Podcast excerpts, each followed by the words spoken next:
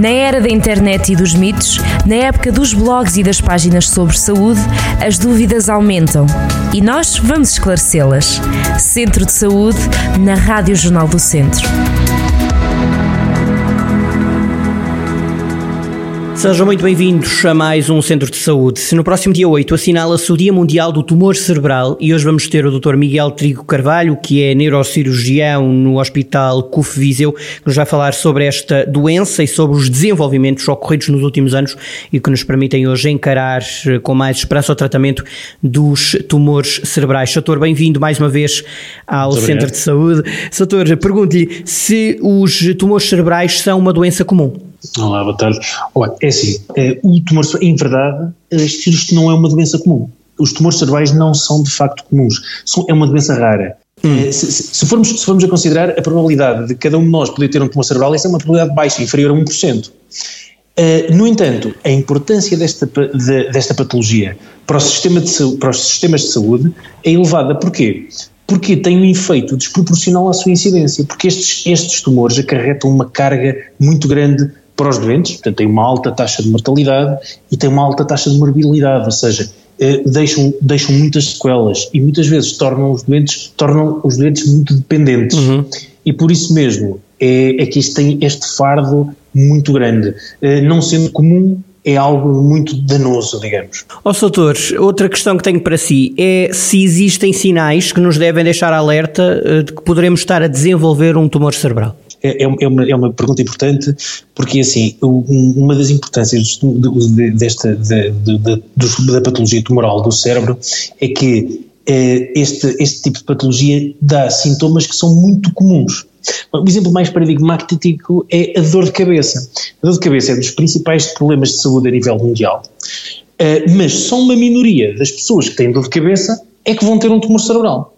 Mas um dos tumores cerebrais habitualmente manifestam-se por dor de cabeça.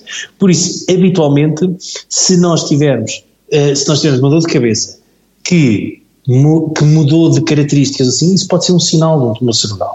Há muitos outros sintomas que aparecem também que, desta forma, por exemplo, as tonturas, pequenas alterações de comportamento assim.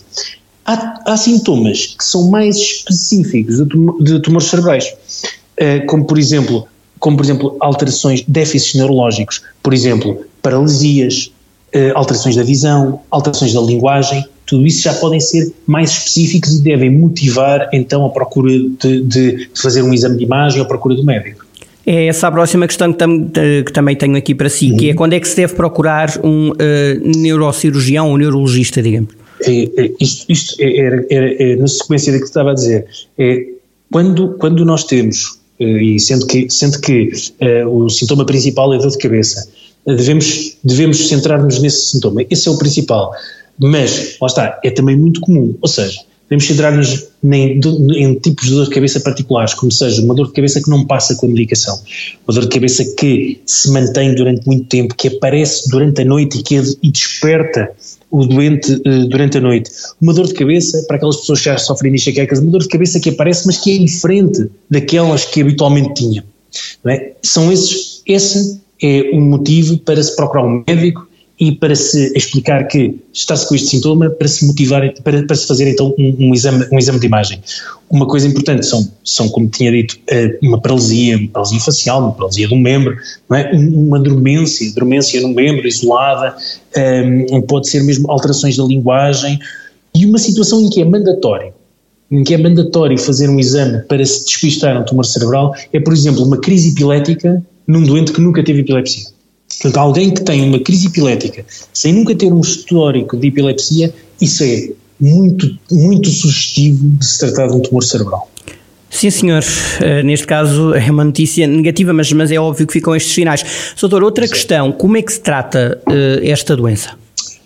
Tratar para, para se poder tratar um cerebral, a primeira coisa a fazer é classificá-lo, porque os diferentes tipos, há vários tipos, diferentes tipos de tumores cerebrais têm diferentes tratamentos e, portanto, diferentes prognósticos. Então, para os classificar, é habitualmente necessário fazer uma cirurgia, que pode ser maior ou menor, sendo que pode ser uma cirurgia apenas para fazer uma biópsia, portanto, remover apenas uma, uma amostra para saber que tipo de tumor é que é, como uma cirurgia maior para remover a lesão uh, na totalidade ou próximo disso.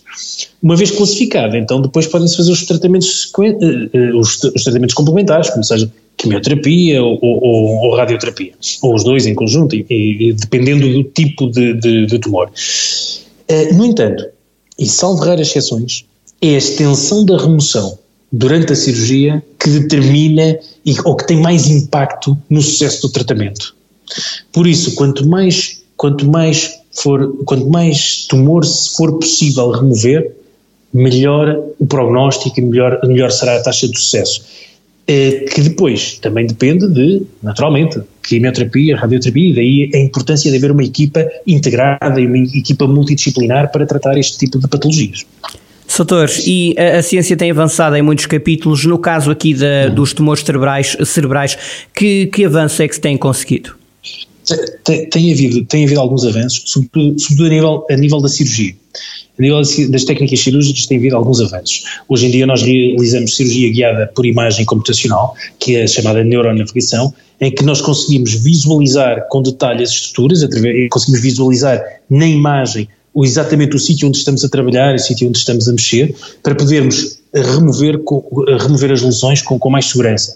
Utilizamos também hoje em dia monitorização funcional intraoperatória, ou seja, nós conseguimos com pequenos, com pequenos uh, elétrodos uh, estimular as zonas do cérebro, antes de remover, estimular as zonas do cérebro para tentar perceber se aquelas zonas têm ou não têm função. E então nós podemos remover áreas com muita segurança, para não estarmos a remover áreas que sejam, uh, que, que seja área da linguagem, ou área motora, ou, ou etc.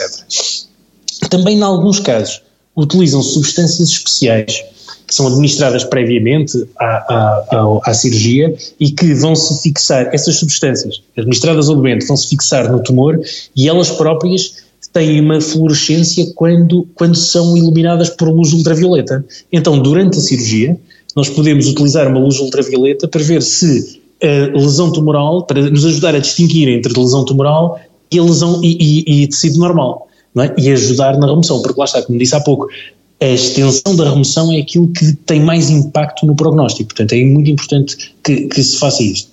Também depois de, de, ultrapassar este degrau que é, que é a cirurgia, também a seguir, em termos de radioterapia e de quimioterapia, tem havido muitos avanços. Também a radioterapia, existem, existem avanços e existem técnicas de radioterapia, sejam gamma knife e etc., que podem permitir dar dose de forma mais segura e mais localizada. E também na quimioterapia, pode haver também, uh, atualmente há avanços, uh, sobretudo avanços no, que diz respeito a, avanços na, na, imunologia, que têm que tem dado também bons resultados, ou pelo menos alguns resultados promissores neste campo de tumores, de tumores cerebrais.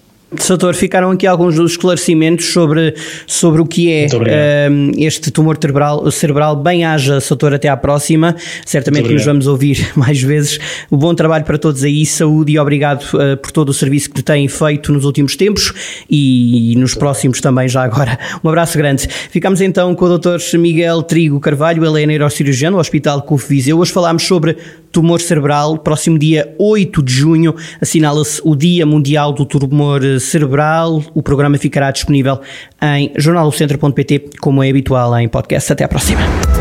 Centro de Saúde, na Rádio Jornal do Centro.